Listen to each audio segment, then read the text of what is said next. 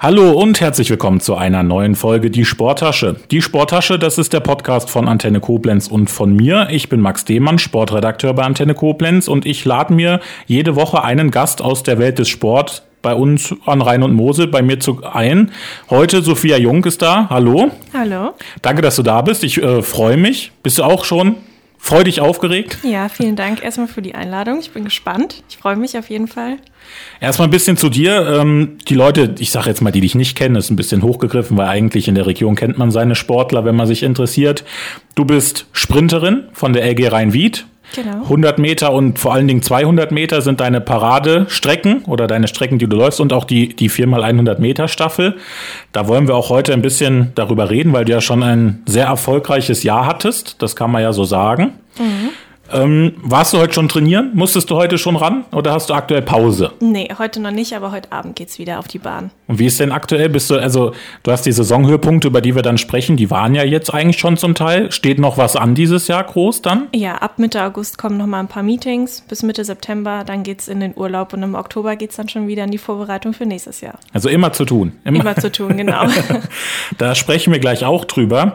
Ich würde sagen, wir starten rein. Unser Podcast baut sich ja immer so ein ein bisschen auf wie ein Fußballspiel. Das wissen die Zuhörer schon, die länger dabei sind. Deswegen starten wir jetzt mit dem Aufwärmen. Das ist ja auch bei euch ein wichtiges Thema. Beim Aufwärmen kannst du vielleicht sagen, wie sieht bei dir so Aufwärmprogramm aus, bevor es dann wirklich auf der Bahn ernst wird? Also in der Regel fangen wir erstmal mit ein bisschen ähm, Kreislauf warm werden an. Das bedeutet, wir laufen ein paar Runden, in der Regel so ein bis zwei Runden im Stadion. Sprinter mögen es nicht so gerne lange am Stück zu laufen, um einfach den Kreislauf hoch, hochzubringen. Danach werden wir uns dann einfach mobilisieren und dehnen, jeder ganz individuell, je nachdem, wie man das halt eben braucht. Danach gibt es ein paar koordinative Übungen, ein paar Stabilisationsübungen nach Bedarf. Dann werden ein paar Steigerungen gelaufen, sprich, dass man die Muskulatur peu à peu an die Schnelligkeit herantasten kann. Und dann geht es eigentlich auch schon los mit dem jeweiligen Programm, was halt am Tag dann so ansteht. Und wenn du jetzt zum Beispiel, sagen wir mal, um 19 Uhr hättest du jetzt einen Wettkampf, ein mhm. Finale, was du läufst, ab wann fängst du dann mit der Vorbereitung direkt dafür an, dann an dem Wettkampftag? Das kommt ganz darauf an, bei welchem Wettkampf man sich befindet, weil wenn der Wettkampf um 19 Uhr gestartet wird, dann wird man ja in den Callroom ein paar Minuten vorher gebeten, so 20, 30 Minuten vorher. Und ähm, wenn wir von 19 Uhr Startzeit ausgehen, bin ich dann spätestens gegen 16, 45, 17 Uhr im Stadion und je nachdem halt noch mit Anfahrtszeiten. Also schon eine gute Ecke früher auch. Aber bei uns aufwärmen bedeutet im Podcast, wir müssen uns nicht sportlich betätigen. Wir sprechen einfach nur. Und ich würde direkt mit der ersten Frage reinstarten. Die hat es auch schon direkt in sich. Mhm. 100 Meter oder 200 Meter? 200 Meter, ganz klar. Weil da auch mit der Kurve laufen, das ist ja so ein bisschen was, was du ja gerne magst. Das habe ich so herausgefunden schon. Genau. Kannst du das vielleicht so ein bisschen näher beschreiben? Was, find, was ist da so toll dran, die Kurve so zu laufen? Also ich kann einfach relativ gut in der Kurve laufen. Es macht mir extrem viel Spaß.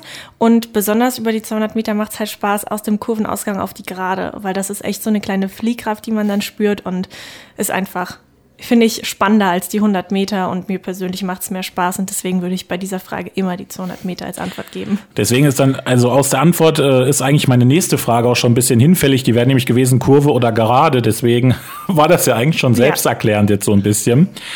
Dann Einzel oder Staffel? Ah, das ist eine schwierige Frage. Ich finde, das kann man auch gegeneinander gar nicht so richtig aufwägen.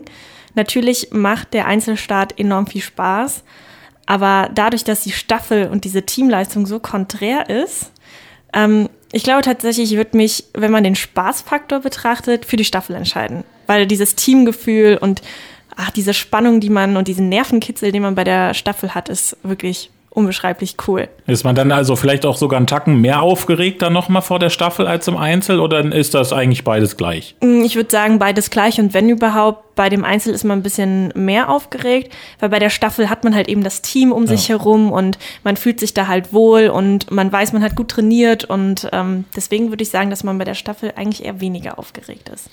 Und wenn man das äh, im Prozent jetzt mal ausrechnen würde, wie viel investierst du, also wie viel Staffeltraining gibt es und wie viel Einzeltraining macht man? Also bei uns in der Jugend ähm, war es bisher so, dass wir relativ wenig Staffeltraining hatten. Das ist aber jetzt auch in diesem Jahr aufgrund der Pandemie geschuldet, dass wir halt in gemeinsame Trainingslager kaum fahren konnten. Ähm, wir haben halt in unmittelbaren Wettkampfvorbereitungen viel Staffeltraining Und deswegen überwiegt schon dieses Einzeltraining, was man zu Hause im Heimatort dann trainiert, schon sehr stark gegenüber dem Staffeltraining. Wobei aber eben auch viele Vereine, so wie wir in der LG Rhein-Wied, auch Staffel laufen. Und dementsprechend trainiert man das dann halt auch schon vereinsintern.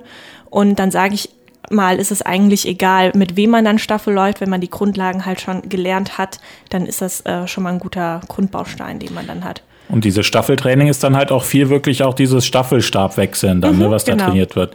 Wie ist, also ich stelle mir das so vor, wenn ich jetzt auf jemanden zurennen würde, wo ich wüsste, er müsste mir dann den Stab, den Stab aus der Hand nehmen, also ein bisschen Angst hätte ich da schon so, das ist, ne, weil den fallen zu lassen ist halt dann, da ist man dann raus als Staffel. Wie ist das für dich so? Staffel Annahme und Abgabe auch immer nochmal ein besonderer Moment, oder? Ein sehr besonderer Moment, gerade in der Position, die ich laufe. Ich laufe ja in der zweiten Kurve, sprich an Position 3. Da habe ich äh, Beteiligung an zwei Staffelwechseln, einmal die Annahme und einmal die Übergabe. Und äh, natürlich muss man sich da zu 110 Prozent konzentrieren und fokussieren und auch einfach ähm, sich auf seine Stärken verlassen. Dann klappt das in der Regel auch. Aber Manchmal fällt es halt auch einfach auf den Boden und man wird disqualifiziert. Das ist natürlich sehr, sehr schade in dem Moment. Aber man gewinnt und verliert als Team zusammen. Und ähm, ja, es macht echt Spaß. Da liegt halt eben auch dieser Nervenkitzel, den ich, den ich äh, vorhin angesprochen hatte. Und ja, diese Übergaben, die können gut laufen, die können aber auch manchmal zum Verhängnis werden. Ja, aber da ist auch immer auch viel Zeit zu gewinnen, auch ne, bei diesen ja. Übergaben. Also man kann da auch manchmal, wenn man sagt, man ist vielleicht eigentlich ein bisschen langsamer als die Konkurrenz, aber da wieder was, was aufholen. Auf Reizt Fall. man das dann auch wirklich richtig aus, dann, wenn es darauf ankommt? Ich denke, wenn es wirklich hart auf hart kommt, jetzt im Hinblick auch auf Tokio und Olympia, denke ich, müssen die Mädels bei der 4x1 schon alles riskieren. Und da wird der Bundestrainer auch dementsprechend die Mädels darauf vorbereiten. Ähm, wir waren jetzt in der Jugend immer in dieser, ja, ich nenne es mal glücklichen Position, wo wir wussten, wir müssen in Anführungszeichen nur einmal Staffelholz rumbringen mit nicht ganz so risikoreichen Wechseln und dann müsste das eigentlich zu einer Goldmedaille reichen oder zu einer Medaille. Und so war es jetzt auch eben in Tallinn vor ein paar Wochen. Da sind wir definitiv nicht an unsere äh, Grenzen im Wechselraum gegangen. Das war alles noch relativ locker und, und relativ entspannt. Aber natürlich, wenn es dann nachher bei einer Weltmeisterschaft oder bei einer Olympiade darum äh, geht, eine Medaille zu machen, da muss man definitiv auf das Risiko setzen und das richtig ausreizen. Du hast angesprochen, du läufst meist an der Position 3. Ist das auch so deine absolute Favoritenposition? Also ja, ja. weil es halt die Kurve ist.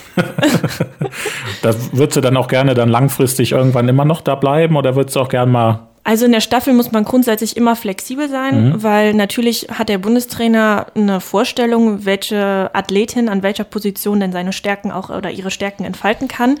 Und von dem her würde ich jetzt nicht unbedingt Nein sagen, wenn der Bundestrainer sagen würde, ach Sophia, wir setzen dich auf Position 1, 2 oder 4. Da würde ich auch sagen, natürlich gerne. Aber natürlich hat man auch wieder staffelintern so seine, seine Favoriten und da ist die Position 3 schon eigentlich auch so mein kleiner Favorit. Ja, das ist, ich meine, wenn man dann so Spezialistinnen dann auch hat, ne, welche, die sagen, ich laufe gern Kurve und kann das gut, mhm. dann ist das ja auch dann eine ausgewogene Sache. Ne? Genau. Dann die nächste Frage ist Training oder Wettkampf? Wettkampf. Ganz klar. Ja. ja.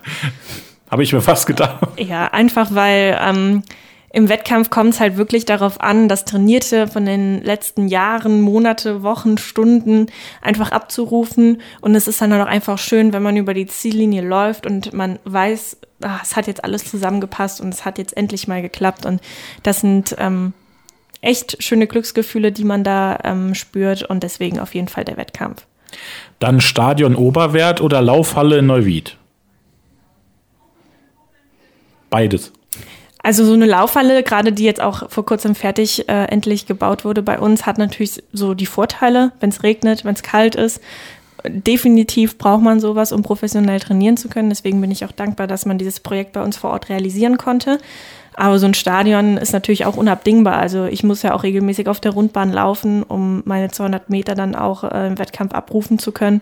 Von daher Beides. Beides. Geht's bei, gibt's bei uns auch. Beides ist auch äh, durchaus möglich. Dann aber die Frage, eher auf dem Sportplatz oder auch viel Fitnessstudio? Also ich bin gerne im Fitnessstudio, beziehungsweise bei uns im Kraftraum, so wie man das nennt, weil wir brauchen ja nicht so ein ganzes Fitnessstudio, sondern ein paar Gewichte. Geräte und Gewichte reichen uns ja auch. Aber ich muss ehrlich sagen, ich bin eher lieber auf der Laufbahn als im Kraftraum. Warum, weiß ich nicht. Ist einfach so ein subjektives Empfinden dabei. Und wie verhält sich das? Wie, viel, wie, wie oft bist du auf der Laufbahn? Wie oft bist du dann im Kraftraum? Also in der Wintervorbereitung sind wir sehr oft im Kraftraum, weil vieles im Sprint einfach nur über die Kraft geht. Ähm, da sind wir so schätzungsweise je nach Phasen, wo wir uns im Training befinden, drei bis viermal die Woche im Kraftraum, beziehungsweise dreimal im Kraftraum und einmal machen wir so einen Kraftzirkel auf der Bahn. Ähm, wenn es aber Richtung Wettkampfsaison geht und Sommer, sind wir natürlich viel, viel mehr auf der Laufbahn und konzentrieren uns um die Schnelligkeit, die Lauftechnik und alles Mögliche und sind weniger im Kraftraum. Das war auch so eine Frage. Wie viel beim, wenn wir jetzt die 200 Meter nehmen, wie viel ist da pure Kraft und Geschwindigkeit und wie viel ist da auch Technik dabei? Ähm, das kann man gar nicht so genau voneinander abgrenzen, weil Schnelligkeit kann man nur durch Kraft entfalten oder mittels Kraft kann man die Schnelligkeit entfalten. Ähm, ich brauche aber alleine schon, wie ich mich richtig im Startblock vor dem eigentlichen Lossprinten verhalte, schon eine gute Technik. Ähm, ohne die kann ich gar nicht erst lossprinten. Und man denkt halt als ähm, Laie, das habe ich früher auch gedacht, es ist ja eigentlich nur schnell geradeaus rennen. Ist es auch so objektiv, aber ohne die Technik kann man halt auch nicht schnell laufen. Und deswegen sind das zwei Sachen, die sich ähm, bedingen und die miteinander einhergehen und die man gar nicht voneinander abgrenzen kann. Ja, ich glaube, jeder, der auch mal Bundesjugendspiele gemacht hat, weiß im Startblock, man ist auch schnell mal nach vorne umgeplumpst. Genau. Ne? Aber so hat jeder mal angefangen, ja, du auch, oder? Ja, und bin da auch schon öfter mal rausgestolpert und auf die Nase gefallen. Das gehört dazu. Ja, gibt es ja auch immer noch. Ne? Es gibt auch viele im, im, in der absoluten Weltspitze, die auch am Start jetzt nicht so die, die früh, früh, also die da super auf, auf Geschwindigkeit kommen. Mhm. Und wie ist das bei dir? Bist du gut? Kommst du gut aus den Blöcken mittlerweile? Mittlerweile, mit der Zeit, ähm, muss ich sagen, bin ich schon eine relativ gute Starterin geworden. Ich bin mit der Entwicklung zufrieden. Natürlich ist man irgendwann auf einem Niveau, wo man überall rummeckert und wo man sagt, ah, wenn ich da vielleicht noch was ändere und da ist die Leistung im Endeffekt besser. Ähm, früher war es schon so, dass ich eher so nicht so wirklich gut aus dem Startblock war, aber mittlerweile hat sich das gut entwickelt. Aber das sind halt auch einfach Dinge, die brauchen enorm viel Zeit und da kann man überhaupt nichts erzwingen und da muss man einfach immer wieder dranbleiben und langfristig erreicht man dann auch da seine Weiterentwicklung. Dann so ein bisschen was zu dir, wenn du dann mal äh, wirklich Urlaub hast. Bist du da eher so der Strand- oder der Städtetrip-Mensch? Mm, Strand. Ja. Weil ich muss sagen, mein Leben durch den Sport und um den Sport ist sehr stressig. Und ich bin einfach so die Sommermaus, sage ich jetzt mal. Ich mag halt einfach äh, Wärme, Hitze jetzt nicht unbedingt, aber wenn es schön warm ist und am Strand und einfach mal wirklich da zu liegen und zu entspannen. Wobei ich aber dann auch zu hibbelig bin, um zehn Tage nur am Strand zu liegen. Deswegen finde ich da auch eine Kombi eigentlich ganz gut. Und seit letztem Jahr habe ich auch so ein bisschen die Berge für mich entdeckt. Ähm, wandern zu gehen, fand ich auch super, habe ich noch nie davor gemacht. Da war ich in Oberstdorf, wunderschön. Also würde ich jederzeit nochmal hinfahren, einfach ein bisschen wandern, fand ich auch toll. Wenn du bei so einem, wir nehmen jetzt einfach mal Tallinn als Wettkampf, wenn mhm. du, wie viel, wenn wir Corona jetzt mal ausnehmen, ja. wie viel wird, siehst du da von der Stadt, wo du gerade bist? Das kommt ganz drauf an, wie viele Tage wir vorher dahin fahren weil im Vorfeld so einer Meisterschaft steht natürlich die Meisterschaft im Fokus, ne? keine unnötigen Energiereserven irgendwie in Anführungszeichen verschwenden und wann wir dann natürlich auch abreisen. In der Regel sehen wir aber leider nicht so viel von den Orten, wo wir hinreisen, einfach weil das alles sehr getaktet ist, auch im Vorfeld vor der Meisterschaft dann nochmal Staffeltraining und Auftakt und hier und da Physio und alles Mögliche. Da haben wir kaum Zeit, in die Städte dann zu fahren. Es kommt aber auch immer ganz darauf an, wo denn unsere Hotels dann sind. Jetzt in Tallinn war es so, wir waren wirklich sehr zentral in der Stadt und haben alleine schon, wir haben in so einem riesen Hochhaus gewohnt und ich hatte mit meiner Zimmerpartnerin im zehnten Stock gewohnt. Da hatten wir schon eine super Aussicht. Das war echt schön. Und am letzten Tag äh, sind wir dann ähm, relativ äh, spät nach Hause geflogen und konnten dann noch mal in der Stadt äh, Mittag essen und da haben wir uns mal die Altstadt angeguckt. Also ein, ein, bisschen was sieht man dann ein schon bisschen, immer. Ein aber bisschen. nicht ganz so viel, wie man vielleicht wollen würde. Dann habe ich noch eine letzte Frage. Eher Kino oder zu Hause Streaming? Zu Hause. Ja, ich meine, jetzt durch Corona ist das sowieso eher klar, aber genau. ja, wenn man so, also du hast ja wahrscheinlich auch einen ziemlich durchgetakteten Tag normal und da ist die Couch dann schon auch äh, schön. Ne? Auch sehr wertvoll, dann um runterzukommen, ja. ja. Da sprechen wir dann in der Pause noch mal ein bisschen näher zu, wie du so runterkommst, mhm. auch im Wettkampf, weil ne, es ist ja auch häufig, dass du zum Beispiel vormittags dann den Vorlauf hast und bist dann ja nachmittags oder abends noch mal dran. Genau. Da habe ich auch mit dem Kai drüber gesprochen, der sogar über zwei Tage ja Ne, und der dann zu mir sagt, ja, manchmal schläft er eigentlich gar nicht so richtig zwischen ja. den zwei, er ruht. Könnte ich ja auch nicht, ne? nur vier Stunden ruhen. Gut, dann haben wir dich jetzt ein bisschen näher kennengelernt. Warst du noch zu, war alles gut zu deiner Zufriedenheit? Ja, ja, alles super. Dann kommen wir jetzt zur ersten Halbzeit. Da muss ich einmal wieder mit den Blättern rascheln. Das kennen Sie ja schon, die das hören. Ich bin ja immer gut vorbereitet für alles. So, dann wollen wir in der ersten Halbzeit darüber sprechen. Wir haben jetzt Ende Juli mit so was bisher so war in diesem Jahr. Da müssen wir natürlich anfangen erstmal mit der U23 Europameisterschaft in Tallinn, die du gerade schon ansprachst, mit Gold und Silber nach Hause gekommen. War das auch das, was du dir vorge? War das die Idealvorstellung? Die Idealvorstellung im Vorfeld war natürlich schon eine Einzelmedaille über 200 Meter zu machen. Ich hatte mir im Vorfeld nicht wirklich erhofft, welche Farbe diese Medaille dann tragen wird. Es ist immer ein bisschen schwierig, äh, sozusagen, wie denn die Bedingungen am Tag sind und wie meine Körper, mein körperliches Empfinden ist und wie ich einfach drauf bin. Deswegen habe ich gesagt, eine Medaille wäre wirklich super über 200 Meter.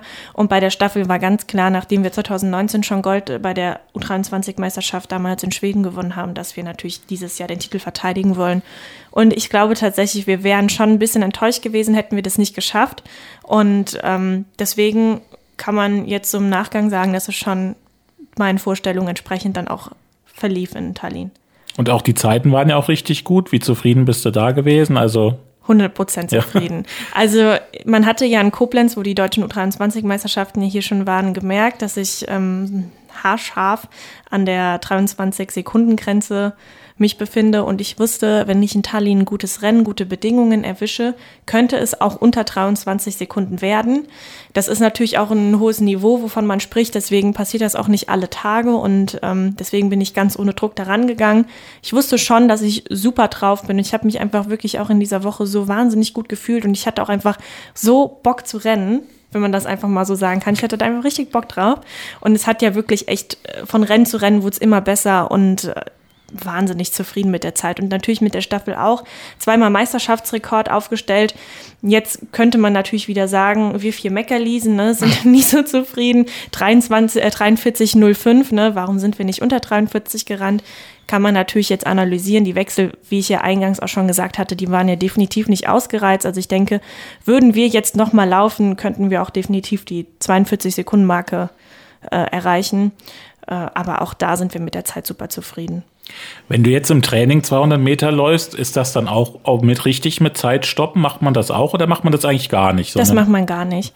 Also ähm, die 200 Meter erfordern ja auch gerade was die letzten Meter so angeht eine wahnsinnig hohe Sprintausdauer und die muss ja trainiert werden und die wird in der Regel durch sogenannte Tempoläufe trainiert und durch Überdistanz. Das heißt tatsächlich 200 Meter auch maximal so wie im Wettkampf laufen wir gar nicht im Training. Wir laufen halt über Distanzen wie 220 Meter, 250 Meter oder 180 und 150 Meter. Dann halt mehrere Läufe mit halt äh, mehreren äh, Minuten Pause dazwischen, je nachdem, was man halt trainieren will. Und so trainieren wir das Ganze. Aber dass wir wirklich 100 oder 200 Meter jetzt mal stoppen, was wir da so momentan drauf haben, das macht man nicht. Das ist da wirklich dieses Bekannte, wenn man zu einer Meisterschaft fährt, wo man dann steht, weiß man dann, mhm. das ist das, was man, was sich dann herauskristallisiert. Ne? Genau, ja. Ist dann aber auch schwierig auch, weiß man, kann man die Konkurrenz einschätzen irgendwie? Weil ich glaube, du warst hinter, hinter der Italienerin dann bei den zwei. Weiß man das vorher, dass das auch eine schnelle ist, oder? Ja, also es gibt ja ähm, deutsche und europäische Jahresbestenlisten und natürlich guckt man im Vorfeld einer Meisterschaft schon mal so da rein, wie man denn so steht. Um, ähm, und die Französin und die Italienerin, die standen ähm, auf Platz 1 und 2 und ich auf Platz 3 dahinter. Und deswegen wusste ich halt auch, eine Medaillenchance ist realistisch, ist auf jeden Fall nicht unmöglich, aber ich muss auch definitiv was dafür tun. Und ähm, ja, ich habe dann aber innerhalb der Meisterschaft gemerkt, dass die Französin zwar gut drauf ist, aber die war auch, glaube ich, ein bisschen äh, verletzt am Beuger. Also die hat mir nicht so einen ganz fitten Eindruck gemacht und ich wusste, die könnte ich eigentlich schlagen. Und bei der Italienerin wusste ich schon, so wie sie sich im Warm-up gezeigt hat und wie sie ihre Rennen gestaltet hat, wusste ich, die wird hart zu knacken sein. Und im Endeffekt muss man neidlos anerkennen, mit einer 22,64 ist die einfach an dem Tag auf einem komplett anderen Niveau gelaufen und dann hat sie ganz verdient auch dann da Gold gewonnen. Du hattest es jetzt angesprochen, auch die U23 Deutsch, deutsche Meisterschaften, die waren hier für dich heimisch ja. in Koblenz. Wie war das für dich so vor heimischer Kulisse? Ich meine, Kulisse ist halt sehr, sehr hochgegriffen jetzt zu Corona-Zeiten. Ähm, aber wie war das für dich, in, auf heimischer Bahn zu laufen? Also ich trainiere ja nicht in Koblenz im Oberwettstadion. Ich trainiere ja in Neuwied im Stadion. Aber ich wohne ja hier in Koblenz. Ich hatte, glaube ich, sieben Minuten Anfahrt. Das ist natürlich super praktisch, weil man eben auch an zwei Wettkampftagen ja eine Nacht dazwischen hat. Die schläft man dann im eigenen Bett und da weiß man, da kann man in der Regel gut schlafen. Das ist schon mal ein Heimvorteil. Und der Vorteil war doch einfach vom Zeitplan her, beispielsweise am zweiten Wettkampftag über die 200 Meter. Da hatte ich am Morgen schätzungsweise 11 Uhr mein Vorlauf und ich glaube gegen 16.30 Uhr mein Endlauf. Und da konnte ich halt in der Zwischenzeit nochmal nach Hause fahren, mich nochmal ein bisschen vors Fernsehen setzen. Ich hatte mir schon Mittagessen vorgekocht am Vortag, habe ich in die Mikrowelle gestellt und hatte halt wirklich nochmal so mein, meine private heimische Atmosphäre und konnte komplett runterkommen. Und das ist halt schon so ein Heimvorteil, den man hat, weil dann man eben nicht äh, vier, fünf Stunden in der Sonne im Stadion sitzen muss, so, sondern ich konnte da wirklich meine Füße nochmal hochlegen und nochmal so ein bisschen Energie sammeln. Und das hat sich dann so ähm, dann rauskristallisiert, dass das doch wirklich ein Heimvorteil war. Ich habe in meiner Recherche habe ich mir überlegt, ist Gibt es dies, das, das, ob du jetzt in Neuwied oder in Koblenz läufst, gibt es da diese Unterschiede in der Bahn? Merkt man das als Läufer? Gibt es das? Ja, also die Bahn in Koblenz, die wurde ja, das weiß ich jetzt nicht genau, vor zwei oder drei Jahren erneuert. Und davor war ja eine Bahn drin, da sind ja schon Leute Weltrekorde gelaufen, damals 400 Meter Hürden und das war wirklich eine super schnelle Bahn. Die ist aber über die Jahre auch einfach komplett äh, kaputt gegangen und deswegen hatte die eine Renovierung quasi nötig. Und es ist in der Regel so, wenn eine Tatanbahn neu äh, gegossen wird, ist die sehr weich. Und da muss man sich vorstellen, da hat man halt immer so eine kleine Knautschzone. Und da geht halt sehr viel Kraft im Sprint in den Boden nach unten verloren und man hat halt eben nicht die Antriebskraft nach vorne. Hat man eine relativ harte Bahn, da geht die Kraft halt immer nach vorne und das unterstützt in Anführungszeichen Sprinter immer. Ähm, jetzt ist die aber schon zwei, drei Jahre drin. Die ist ein bisschen ausgehärtet, weil sie viele Winter schon durcherlebt hat und viele Kältephasen. Und ich war positiv überrascht davon, dass die Bahn doch so schnell ist, weil ich ja zu dem Zeitpunkt damals zwei Bestzeiten über 100 und 200 Meter aufstellen konnte. Man merkt aber jetzt eigentlich in der Regel nicht so den Unterschied, wobei man aber dazu sagen muss, ähm, der Unterschied zwischen dem Neuwieder Stadion und dem Stadion jetzt in Tallinn hat man schon gemerkt, einfach weil der Belag ein anderer war. Mhm. Es war einfach eine andere Zusammensetzung. Das merkt man dann schon. Passt man da dann das Schuhwerk irgendwie auch noch mit drauf an oder kannst du deinen Laufschuh überall auf der Welt tragen? Also das kommt ganz, glaube ich, auf die, das subjektive Empfinden des Athleten an. Natürlich haben wir unterschiedliche Schuhe, unterschiedliche Sohlen.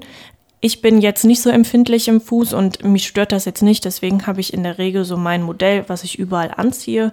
Und das hat bisher auch immer funktioniert. Aber es gibt durchaus auch Athleten, die sich dann da anpassen, klar. Gibt es dann aber auch Athleten, die da auch ein bisschen eine Wissenschaft draus machen? Ist vielleicht der Laufschuh das, was bei den Schwimmern irgendwie der Schwimmanzug ist, so ein ja, bisschen? Ähm, Gerade auch bei den Langläufern, glaube ich, ist das ein ganz, ganz heikles Thema. Natürlich bei uns Sprintern auch, wobei wir aber ja wirklich nur ein paar Sekunden in den Schuhen sind. Und ich sage immer, solange es nicht, nicht drückt und zwickt, dann kann der Schuh jetzt auch nicht der falsche sein.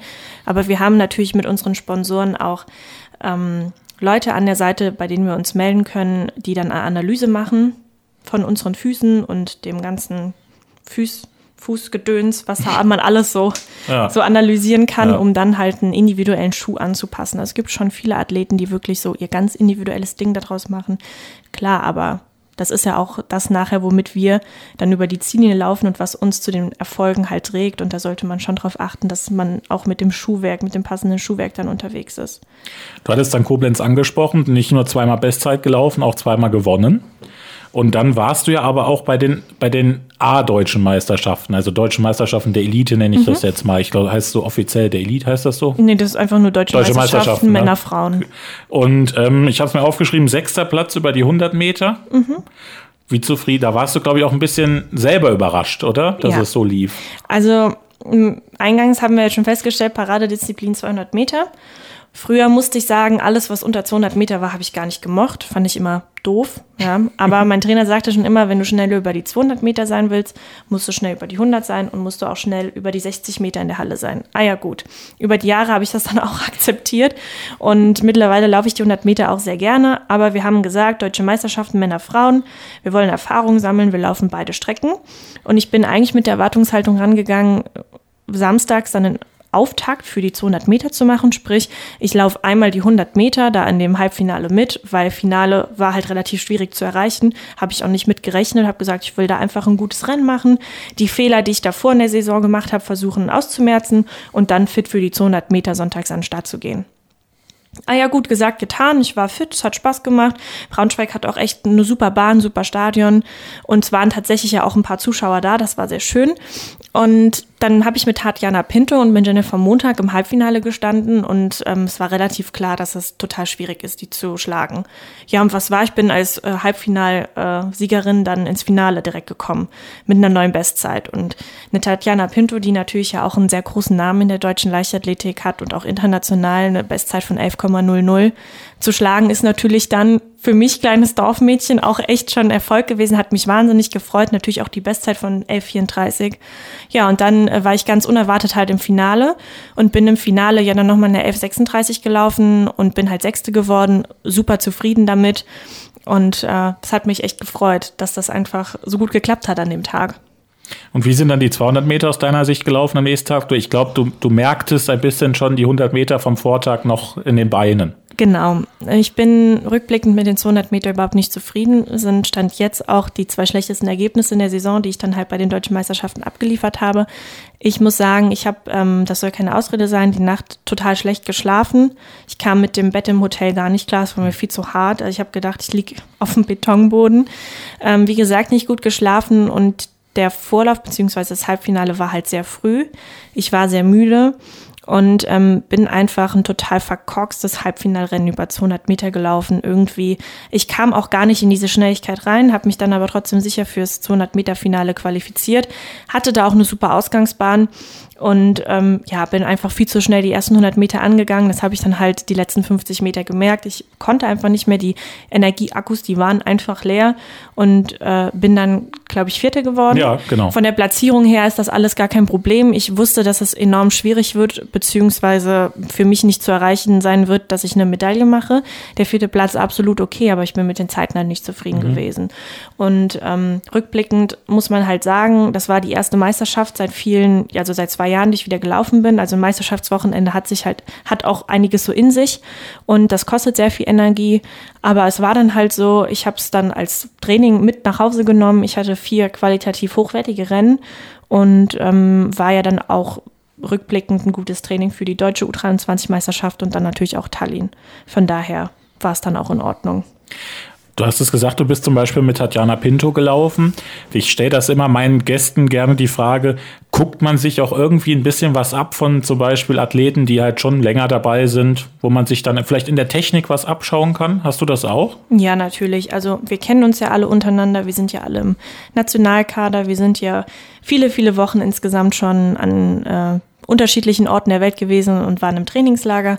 Und da guckt man sich natürlich schon an, wer wärmt sich wie auf, was macht er für Übungen und wie läuft er denn. Und ähm, gerade Tatjana Pinto hat einen sehr leichtfüßigen Laufstil, finde ich sehr beeindruckend. Ähm, Lisa Meyer läuft auch wirklich sehr, sehr schön. Die hat eine sehr schöne Sprinttechnik. Und natürlich schaut man sich da schon ein, zwei Sachen an. Aber jeder sollte trotzdem meiner Meinung nach immer so die Individualität behalten. Und ähm, ja, mir ist manchmal aufgefallen, es gibt zum Beispiel auch Athleten oder Athletinnen, die tragen auch manchmal so Ärmel. Ist das irgendwie einfach nur für den Kopf oder bringt das auch wirklich was irgendwie in der Aerodynamik? Also das sieht man vermehrt ja auch bei Hürdensprintern. Mhm. Die haben natürlich, ähm, also die Wichtigkeit beim Hürdensprint ist ja natürlich unter anderem auch diese Armführung, die die haben, um dynamisch an die nächste Hürde zu laufen. Und ähm, ich habe einen relativ gut befreundeten Hürdensprinter, der Stefan Volzer, der hat auch immer diese Ärmel an. Und ich habe ihn dann irgendwann mal gefragt, warum eigentlich, Stefan?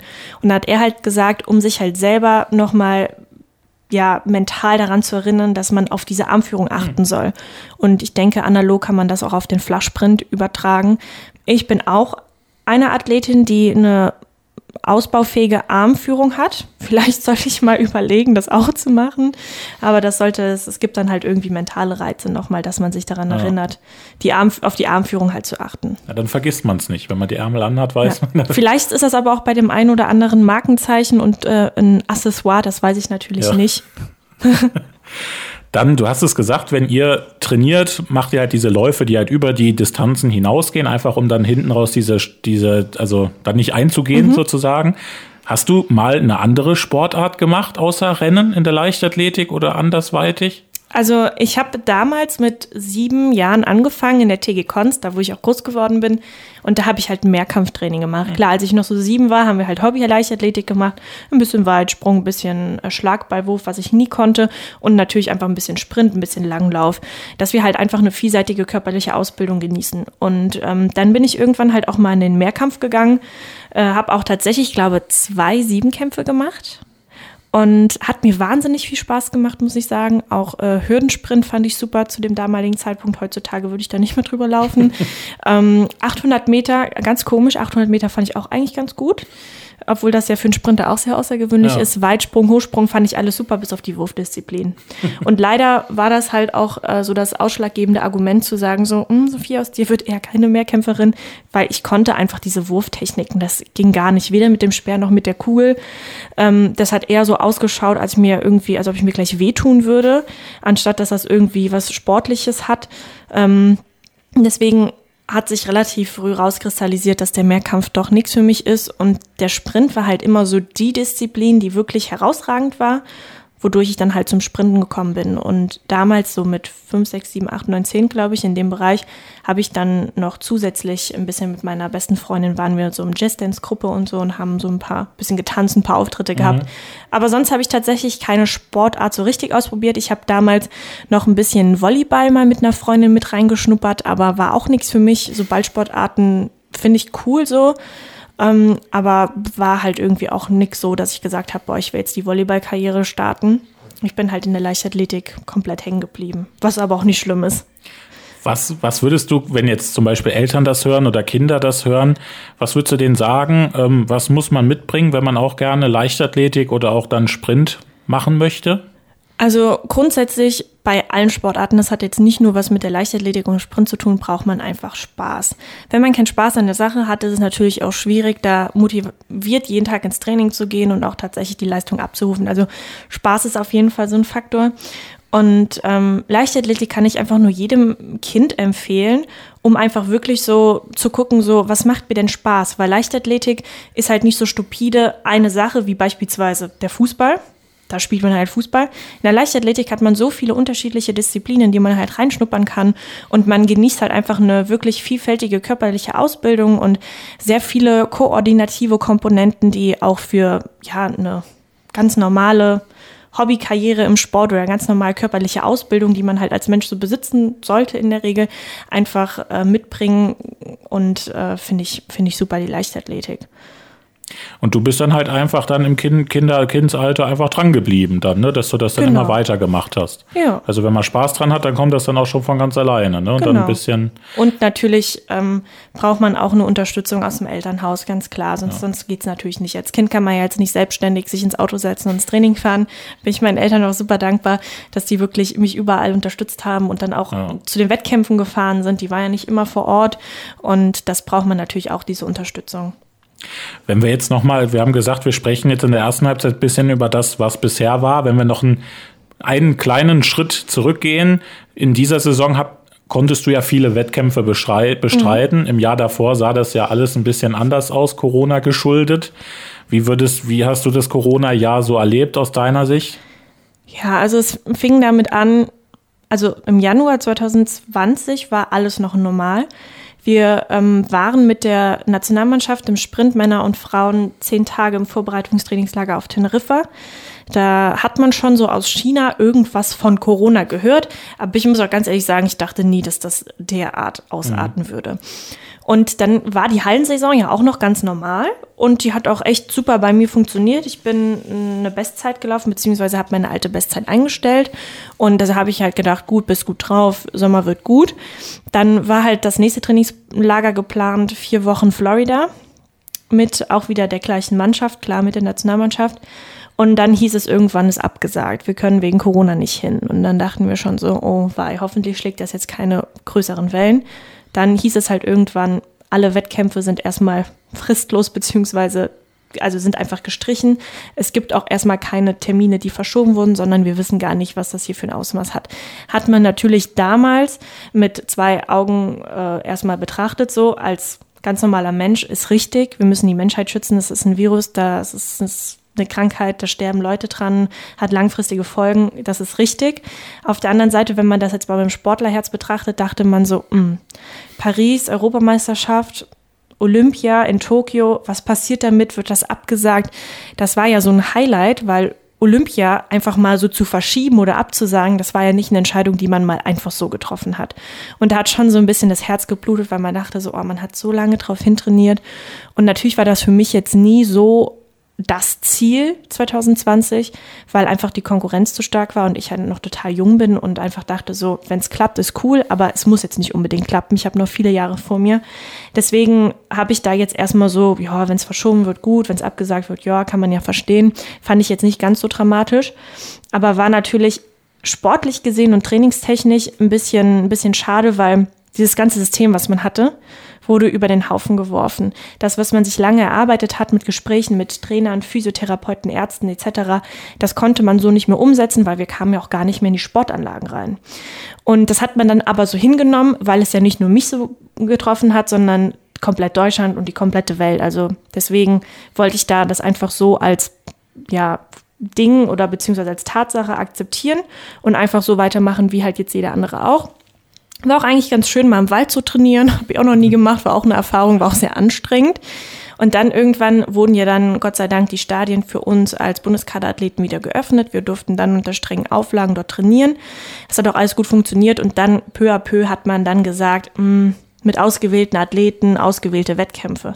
Die habe ich dann auch gemacht. Meine Saison war dann halt relativ schnell vorbei, weil ich ja so ein kleines Missgeschick in Braunschweig bei den deutschen Meisterschaften letztes Jahr hatte. Ich bin durch die Einlasskontrolle mit der Temperaturmessung nicht durchgekommen, weil ich Fieber hatte.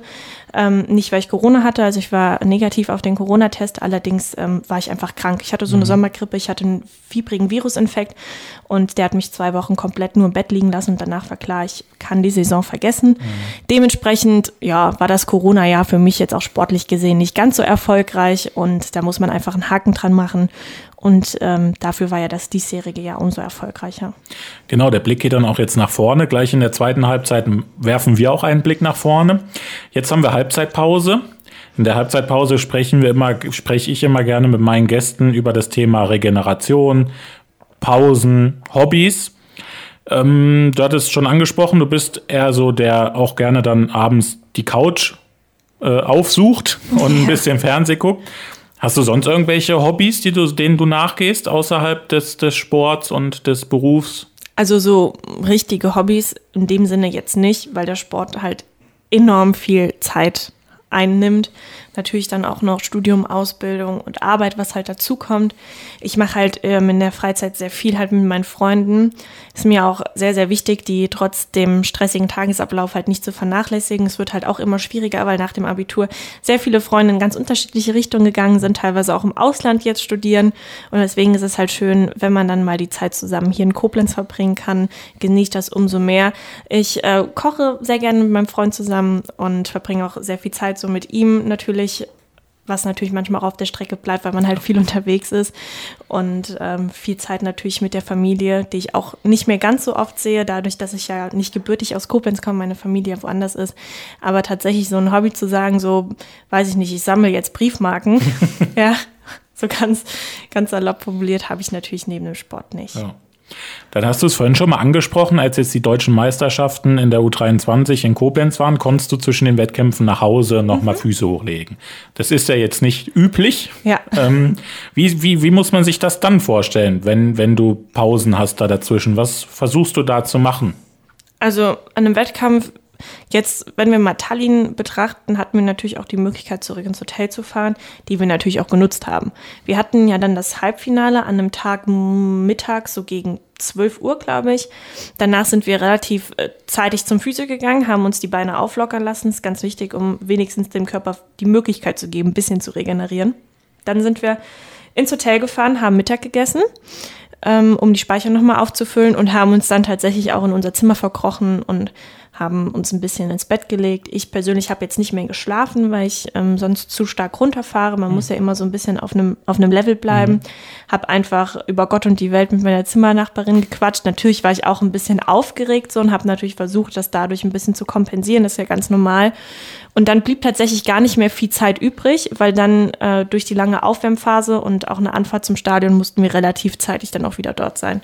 Und dann macht man sich wieder vor Ort warm, geht in den Callroom, läuft dann und danach merkt man dann auch, dass es äh, nicht nur körperlich, sondern auch mental sehr belastend war und was man an dem Tag geleistet hat. Und wenn wir jetzt einen ganz normalen Wettkampf halt hier so in Deutschland haben, wo wir, sage ich mal, über 100, 200 Meter laufen, dann sind da in der Regel auch keine 5, 6 Stunden dazwischen, mhm. sondern man läuft halt die 100 Meter Vorlauf, sagen wir mal um 13 Uhr, 100 Meter Finale 14 Uhr mhm. und gegen 16.30 Uhr laufen wir dann 200 Meter. Das ist dann auch immer ein Zeitendlauf, sprich es gibt nur einen Lauf mhm. ähm, und dann ist man quasi von dem einen Rennen immer direkt im nächsten ja. Rennen, dann isst man kurz was, spricht nochmal kurz zum Trainer und dann ist man in der nächsten Warm-up-Phase schon wieder. Das heißt, man hat diese langen Phasen gar nicht so bei Nationalwettkämpfen. Dann ist, ist das, aber ist das besser, wenn man das alles einmal direkt hintereinander abgearbeitet hat oder wenn man die fünf Stunden Pause dazwischen hat? Ja, da kann man sich jetzt äh, drüber streiten. Also natürlich ist das schon relativ angenehm, wenn man halt weiß, das, das und das und dann fährt man heim.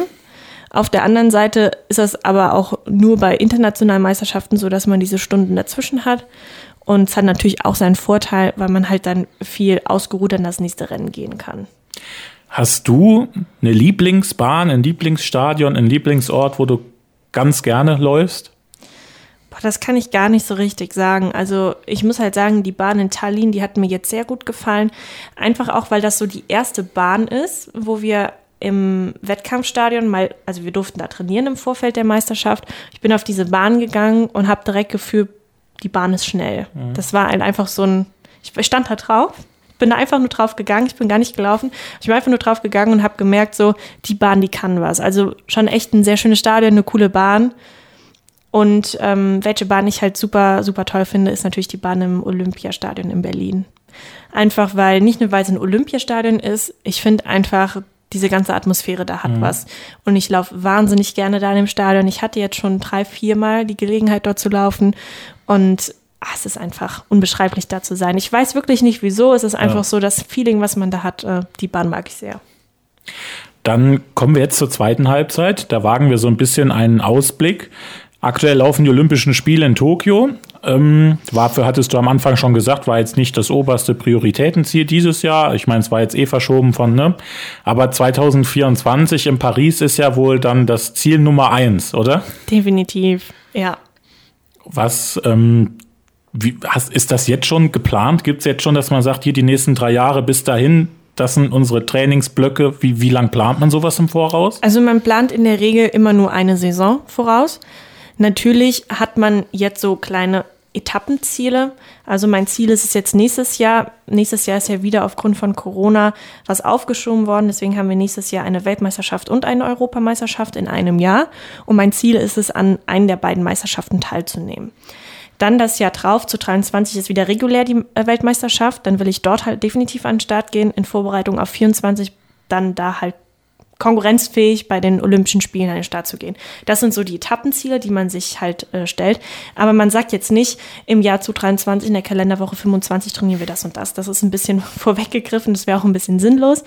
Wir planen halt immer in der Saisonpause eines jeden Jahres die ähm, Vorbereitung mit den Wettkämpfen, sofern das alles schon geplant ist, für das nächste Jahr. Das heißt, wir werden uns jetzt dann so im September zusammensetzen, äh, der Martin und ich, also mein Trainer, und werden das so planen, auf äh, welche Dinge dann rückblickend gut gelaufen sind, was hätten wir verbessern können, was ich vielleicht als Verbesserungsvorschläge halt so in die Trainingsplanung reingebe, was er halt unbedingt machen will oder unbedingt streichen will.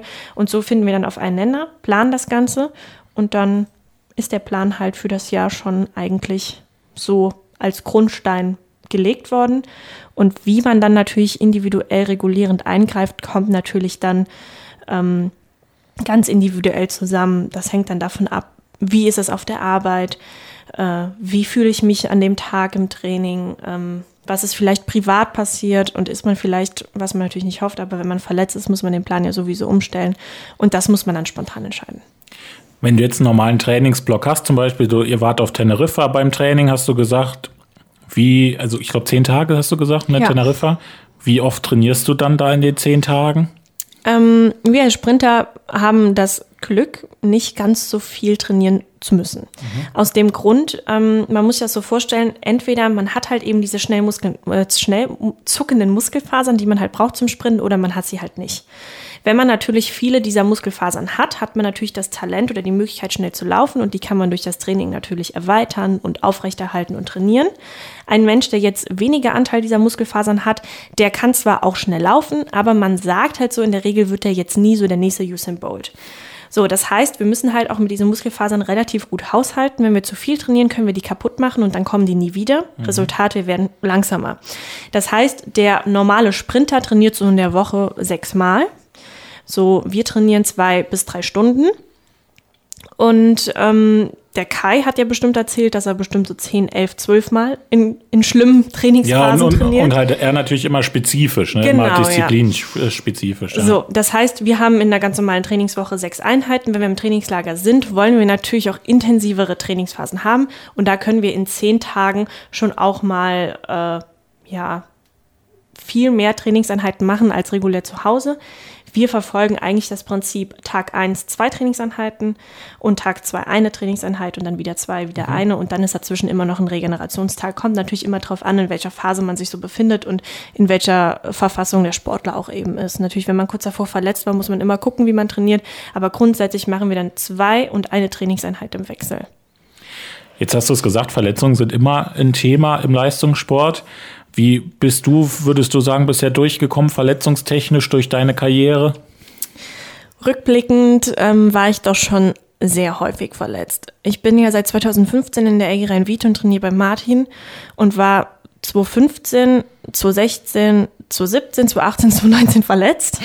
Aber man muss dazu sagen, nie so ganz dramatisch, dass die Saison ausgefallen ist. Also zu 15, zu 16 sind leider U, äh, U18 Europameisterschaften und Weltmeisterschaften für mich ausgefallen, weil ich verletzt war. Aber ich bin immer noch deutsche Meisterin geworden. Das war für mich dann immer so ein kleines Trostpflaster. Zu 17 ähm, hatte ich auch eine kleine muskuläre Verletzung, die wir aber sehr, sehr schnell in den Griff bekommen haben. Nach zwei Wochen war alles wieder gut. Und ähm, dann lief er zu 17 auch mit den internationalen oder meinen ersten internationalen Meisterschaften alles gut. Zu 18 dann auch wieder so eine kleine nervige Muskelverletzung, immer so ein bisschen was zwischen Muskelfaserriss und Muskelzerrung, was natürlich sehr viel Zeit beim Arzt und Physiotherapeut in Anspruch genommen hat. Aber auch da hatte man mich relativ schnell wieder im Griff und der Super-GAU war dann im Januar 2019 wie durch ein Wunder bin ich äh, leider nur negativ gemeint, ähm, die 60 Meter in der Halle in Luxemburg gesprintet. Der Vorlauf war super. Ich war bereit fürs Finale, habe gemerkt, so ich bin auf Bestleistungskurs und nach 30 Metern hat es mir meinen rechten Oberschenkelbeuger komplett zerlegt. Ähm, Muskelbündelriss, die Diagnose, nicht schön. Ich habe zwölf Wochen gebraucht, bis ich wieder sprinten konnte, wobei das aber auch relativ äh, schnell gelaufen, äh, gelaufen ist und genesen ist. Das war dann ganz gut, weil 2019 stand ich ja noch bei der U23-Europameisterschaft schon wieder auf der Bahn, bin Fünfte über 200 Meter gewonnen, habe die Goldmedaille mit der Staffel mitgewonnen. Von daher war es jetzt rückblickend alles nicht ganz so schlimm, aber es ist auch nie optimal gelaufen, wodurch der Trainer, also der Martin und ich, immer gesagt haben, irgendwann muss es mal richtig knallen, einfach weil es mal läuft. Und ich glaube, so ein Jahr hatten wir dieses Jahr. Wenn man so Verletzungen hatte, wie jetzt den Muskelbündelriss, analysiert man das irgendwie im Nachhinein, woran das hätte, also woran das gelegen haben könnte? Auf jeden Fall, muss man ja auch. Weil man will ja nicht immer wieder die gleichen Fehler machen, wenn man einen Fehler gemacht hat. Es gibt natürlich immer mal so Phasen, wo man als Athlet sich auch eingestehen muss, ah, klar, jetzt, jetzt wo ich verletzt bin. Ich hatte die letzten drei Wochen da immer schon Probleme, aber man ist da nie irgendwie so drauf eingegangen, weil man vielleicht als junger Athlet auch noch gar nicht wusste, so, wie endet das denn, wenn ich nicht auf meinen Körper höre? Und mittlerweile weiß ich einfach, mh, nee, also Martin, Trainingseinheit ab ist abgebrochen, ich merke hier was. Dann trainieren wir mal lieber zwei Tage nicht und dann ist alles wieder gut. Man geht einmal zum Physio, anstatt natürlich dann zu trainieren und den falschen Ehrgeiz an den Tag zu legen und dann im Endeffekt ein viel, viel größeres Problem zu haben. Und natürlich analysiert man das, weil es manchmal auch einfach mit einer falschen Trainingsplanung zusammenhängen kann. Es muss nicht immer nur im Athleten liegen, manchmal ist es halt auch, auch vielleicht die Trainingstaktung von den Inhalten sind vielleicht manchmal falsch. 2019 sind wir dann leider zu dem, ja, unzufriedenen Abschluss gekommen, dass wir eigentlich keinen Fehler gemacht haben. Wir kamen aus dem Trainingslager, da war alles gut. Wir haben da so trainiert wie die Jahre davor auch, wo der Körper das verkraftet hat. Es war vielleicht einfach ein, ein ungünstiges Gefüge. Also manchmal einfach ein bisschen Pech. Ja, auch, ne, natürlich ne, einfach manchmal ein bisschen Pech und dann muss man das aber auch einfach so akzeptieren mhm. und auch, sage ich jetzt mal, den Glauben an sich selbst, an den Trainer und die Trainingsplanung nicht zu verlieren wir sind hier immer noch im Leistungssport, wir muten unserem Körper verdammt viel zu und dass der Körper vielleicht irgendwann auch mal sagt, bis hierhin und nicht weiter, das muss man ihm dann auch lassen und die nötige Regeneration dann auch einfach geben und von daher abhaken, weitermachen. Also das ist so dieses, dieses bekannte äh, in sich selber hineinhören in genau. den Körper. Dann was natürlich auch, also du hast jetzt gesagt, nächstes Jahr stehen dann Europameisterschaften und Weltmeisterschaften an, wo du ganz also erstmal mitmachen möchtest, sondern mhm. auch sehr gut abschneiden möchtest. Natürlich ist bei Leistungssportlern immer auch ein bisschen die Frage nach der Karriere, nach der Karriere. Du fängst gerade an, du bist noch ja. sehr jung. Trotzdem sprachen wir gerade über Verletzungen. Mhm. Toi, toi, toi. Es kann trotzdem immer sehr schneller vorbei sein, als man denkt. Das stimmt. Du bist bei der Polizei, genau. machst eine Ausbildung und auch ein Studium gleichzeitig. Ähm, vielleicht kannst du da ein bisschen was zu sagen, wie, wie, weil vielleicht Interessierte hören das ja auch, die sagen, oh, wie kriegt man das unter einen Hut? Ja, also ich bin seit September 2018 bei der Landespolizei Rheinland-Pfalz und ähm, habe, worüber ich auch sehr dankbar bin, das Privileg in der Sportfördergruppe zu sein. Das bedeutet, dass ich nicht regulär drei Jahre studiere, so wie es halt normal geplant ist, sondern viereinhalb Jahre, sprich ich habe ein gestrecktes Studium, habe dementsprechend für mein Studium mehr Zeit und habe halt Phasen für den Sport währenddessen. Und ich bin jetzt, wie gesagt, seit fast drei Jahren dabei. Ich habe also noch anderthalb Jahre vor mir. Also ist noch, ein, ist noch ein langer Weg.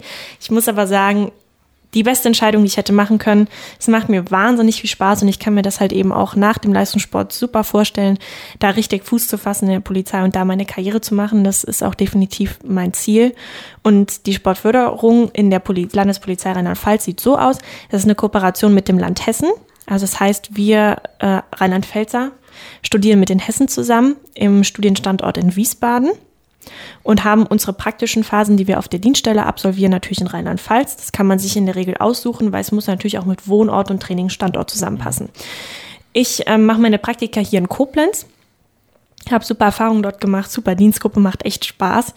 Und ähm, wir haben halt, wenn wir in den theoretischen Phasen sind, ähm, eine Studiendauer am Tag von ungefähr ja drei, vier, fünf Stunden, je nach Tag halt und je nach Modulen, die halt geplant sind. Das heißt, wir fangen erst um 10.45 Uhr an mit unserem theoretischen Unterricht und das endet dann so um 13, 14, 15 Uhr je nach Tag.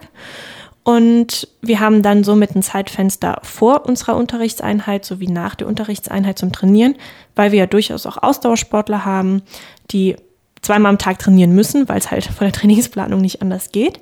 Das ist schon mal sehr gut. Die Klausuren oder Leistungsnachweise, die wir zu absolvieren haben, können wir halt, natürlich gibt es fixe Termine, wo wir Klausuren schreiben, klar. Aber wenn wir halt in Trainingslagern sind, Wettkämpfe, dann können wir das individuell einfach verschieben. Es muss halt dann nur dementsprechend angemeldet und äh, genehmigt werden.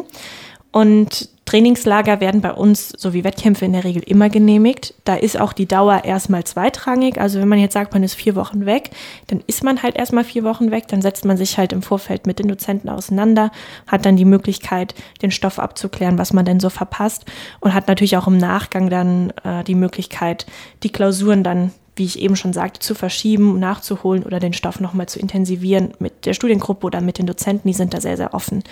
Und wenn wir in den praktischen Phasen sind, sprich natürlich auch Schichtdienst, denkt man ja, das passt jetzt mit dem Leistungssport erstmal nicht so zusammen, haben wir die Möglichkeit, den Schichtdienst und beziehungsweise den Dienst, den wir am Tag verrichten, an unsere Trainingszeiten anzupassen. Mhm.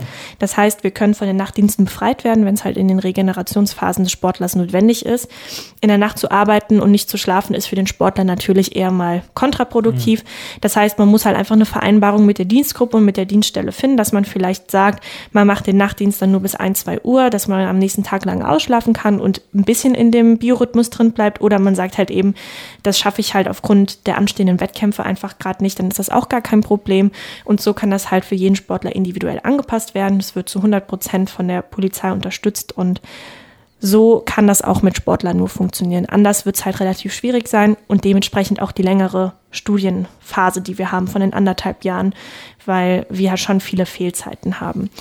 Und es, wie gesagt, es macht mir wahnsinnig viel Spaß. Man hat die hundertprozentige Unterstützung von seinem Arbeitgeber. Man ist super abgesichert, natürlich auch finanziell, muss man auch einfach dazu sagen, egal wie es im Sport läuft, die Polizei steht hinter einem. Und ähm, es ist wirklich eine super Förderung, für die ich super dankbar bin.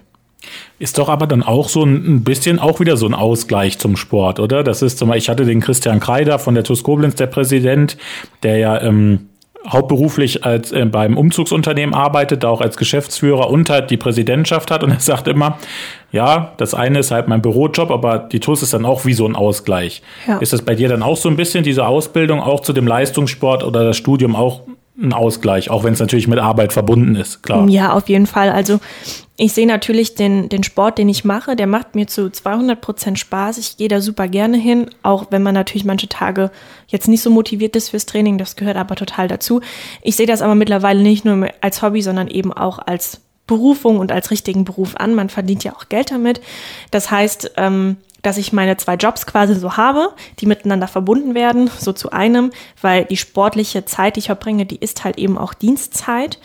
Und ähm, ja, es ist natürlich auch klar schon so eine Art Ausgleich, wenn man sich einfach auch inhaltlich mit ganz anderen Sachen ja. beschäftigt und auch einfach, weil es mir Spaß macht. Also würde ich jetzt was studieren oder was ausüben, was mir gar keinen Spaß macht, ist es natürlich auch immer mehr eine Belastung. Ich glaube, dann wird das auch langfristig mit dem Sport nichts werden. Aber, aber so ist das halt ein Gefüge, was wirklich 100 Prozent ineinander passt und was sich einfach super ergänzt und von daher ist das echt klasse. Also beides gleicht sich dann immer so ein bisschen gegenseitig aus. Das genau. ist so, aber was dann aber trotzdem wieder ineinander zusammengreift. Du hast Motivation gerade angesprochen und du selber sagst auch, es gibt mal Tage, wo du jetzt nicht ganz so gerne zum Training gehst. Kennt auch, glaube ich, jeder, der zuhört. Ja. Aber wie motivierst du dich denn dann trotzdem da dann auch gut gelaunt hinzugehen und dann da auch deine Leistung zu bringen? Das ist, das kann man gar nicht so richtig sagen, weil als Sportler hat man seine Ziele, die man verfolgt. Und die Ziele, die mögen nicht immer direkt nächste Woche sein, sondern die sind manchmal sehr, sehr weit in der Ferne, aber trotzdem irgendwie nah für den Sportler. Und man weiß halt einfach, das ist ja einfach ein Puzzle, was man hat. Und jeder Trainingstag und jeder Trainingsinhalt ist halt einfach ein kleiner ein kleines Puzzlesteinchen, was ineinander gesetzt werden muss, damit es nachher ein, großes Ganzes ergeben mhm. kann. Das heißt, wenn ich heute vielleicht keine Lust aufs Training habe und mich heute dazu entscheide, ich gehe nicht ins Training, dann fehlt mir am Ende des Tages aber ein Puzzleteil. Das heißt, das ist nicht vollendet. Das bedeutet letztendlich, dass man einfach weiß, ich muss da jetzt hin, da gibt's gar keine andere Möglichkeit. Ich muss da jetzt hin, ich muss es machen, weil ich will ja in zwei Monaten, in zwei Jahren, in einem halben Jahr dieses Ziel halt erreichen. Mhm. Und dann ist das Motivation genug, auch wenn vielleicht dann die Trainingseinheit ein bisschen gequälter ist. Aber am Ende des Tages sagt man immer, war eigentlich gar nicht so schlimm, wie ich es erwartet habe. Ja. Natürlich gibt es auch Trainingseinheiten, die verdammt hart sind, wo man danach auf der Bahn sich rollt, man hat überall Schmerzen und aber das sind auch irgendwie die besten Trainingseinheiten, weil man wirklich weiß, man hat was gemacht und das sind auch die Trainingseinheiten, die einen weiterbringen. Und mental ist das auch glaube ich, sehr, sehr wichtig, sich nicht von seiner von seiner inneren Stimme so runterziehen zu lassen, zu sagen, ah nee, komm, bleib heute auf der Couch liegen, sondern wirklich, dass man mental sagt, nee, ich mache das jetzt, weil ich das muss, weil es mein Beruf ist und weil das einfach dieses Puzzlesteinchen ist, was ich einfach heute da reinsetzen mhm. muss. Und so kommt halt die Motivation dann ganz von allein und am Ende des Tages merkt man einfach, dass es die richtige Entscheidung war. Bei vielen Leistungssportlern steht, stellt sich auch manchmal dann am Ende der Karriere die Frage, vielleicht in Richtung Trainer zu gehen. Hast du da auch schon mal drüber nachgedacht, vielleicht irgendwann mal als Trainerin zu arbeiten? Wurde ich natürlich schon relativ oft gefragt. Stand jetzt kann ich es mir gar nicht vorstellen. Ich könnte mir, wenn überhaupt, halt so Übungsleiterin vorstellen, dass ich mit, mit kleinen Kindern, mhm. äh, mit, mit Schülern halt so hobbymäßig trainiere, auch ein bisschen so spielerisch, aber gar nicht so richtig leistungsorientiert, weil ich Stand jetzt mir schwer vorstellen könnte, wirklich als Trainerin im Leistungssport tätig zu sein. Einfach weil ich weiß jetzt als Athlet, wie zeitintensiv das ist. Mhm. Und als Trainer ist es aber genauso zeitintensiv, weil nicht nur der Athlet steht jeden Abend auf dem Platz, sondern der Trainer auch. Und der Trainer, der fährt ja auch mit zu Wettkämpfen und hat die ganze Fahrerei, die er auf sich nehmen muss. Und ich weiß nicht, ob ich irgendwann tatsächlich die Lust habe, noch so viel Zeit da rein zu investieren, weil ich ja auch gar nicht weiß, wie es beruflich aussieht oder mhm. familiär. Äh, ich würde auf jeden Fall was ich mir, also wobei ich mir relativ sicher bin, dem Sport immer treu bleiben, einfach weil ich glaube ich das einfach als Ausgleich brauche. Ich, sonst werde ich einfach zu hibbelig. Ich brauche das einfach, mich zu bewegen. Ob es dann der Gang ins Fitnessstudio sein wird oder die Runde durch den Wald oder doch irgendwie nochmal die Spikes anziehen und auf der Tatanbahn zu laufen, weiß ich nicht. Aber in diesem Zuge könnte ich mir auch vorstellen, einfach ein bis zweimal die Woche im Stadion zu stehen mit den kleinen Kindern und die ein bisschen an den Sport heranbringen. Also das könnte ich mir gut vorstellen, ja. Wir beide machen gleich noch einen Rundgang bei uns durch die Redaktion. Mhm. Dann haben wir uns auch sportlich beteiligt, also ich für meinen Teil für heute. Aber bevor wir das machen, kommen wir noch zur Nachspielzeit. Und ja. in der Nachspielzeit frage ich immer gerne, ob, ob man sportliche Vorbilder hat. Dass man vielleicht als Kind Olympische Spiele sind gerade mhm. wieder, sitzen auch die 5, 6, 7-Jährigen davor, gucken, oh, das ist so jemand, so würde ich gerne sein. Gab es das bei dir auch? Ganz klassisch Usain Bolt. Ja. Den, den fand ich, ach, ich fand das immer so toll, einfach weil der auch so eine total lockere Art immer vor dem Lauf hatte. Der hat immer mit dem Publikum gespielt. Das war ja auch so ein Publikumsliebling. Ne? Mhm. Also wenn man wusste, Usain Bolt geht an den Start, Stadion war voll. Ja, egal, ja. egal wo, Stadion war voll. Jeder kannte ihn. Und er hat ja auch wirklich wahnsinnig tolle Erfolge in seiner Karriere. Ähm, sich, für sich auch erfüllen können und erzielen können. Und einfach diese Gelassenheit fand ich immer so cool. Dann steht er da als Favorit bei Olympischen Spielen 2008, 2012 ähm, und gewinnt dann einfach Gold und macht davor noch so ein paar Witzchen mit den ganzen Leuten. Das fand ich immer, immer ganz schön. Wobei ich aber auch sagen muss, so ein, so ein richtiges Vorbild und auch sage, so, ich will so sein wie diese Person, habe ich jetzt nicht, weil ich habe auch vorhin schon mal gesagt, diese Individualität finde ich ganz wichtig. Jeder sollte so seinen eigenen Weg gehen und ich finde, das macht einen auch aus und seinen sportlichen Werdegang auch eben. Und deswegen orientiere ich mich nicht so stark an den anderen. Das musste ich auch lernen mit meinem Mentaltrainer, nicht immer zu stark nach links und rechts zu gucken. Und deswegen konzentriere ich mich da hauptsächlich auf mich und ähm, Deswegen kann ich jetzt nicht sagen, ich will so sein wie diese Person. Das habe ich jetzt nicht. Ich finde einfach nur Usain Bolt so von seinem sportlichen Werdegang und so, ja. wie der einfach, der ist einfach so locker drauf, finde ich einfach sehr beeindruckend. Nicht nur Medaillen gewonnen, auch mal im Vorbeigehen immer mal ein paar Weltrekorde noch mitgenommen.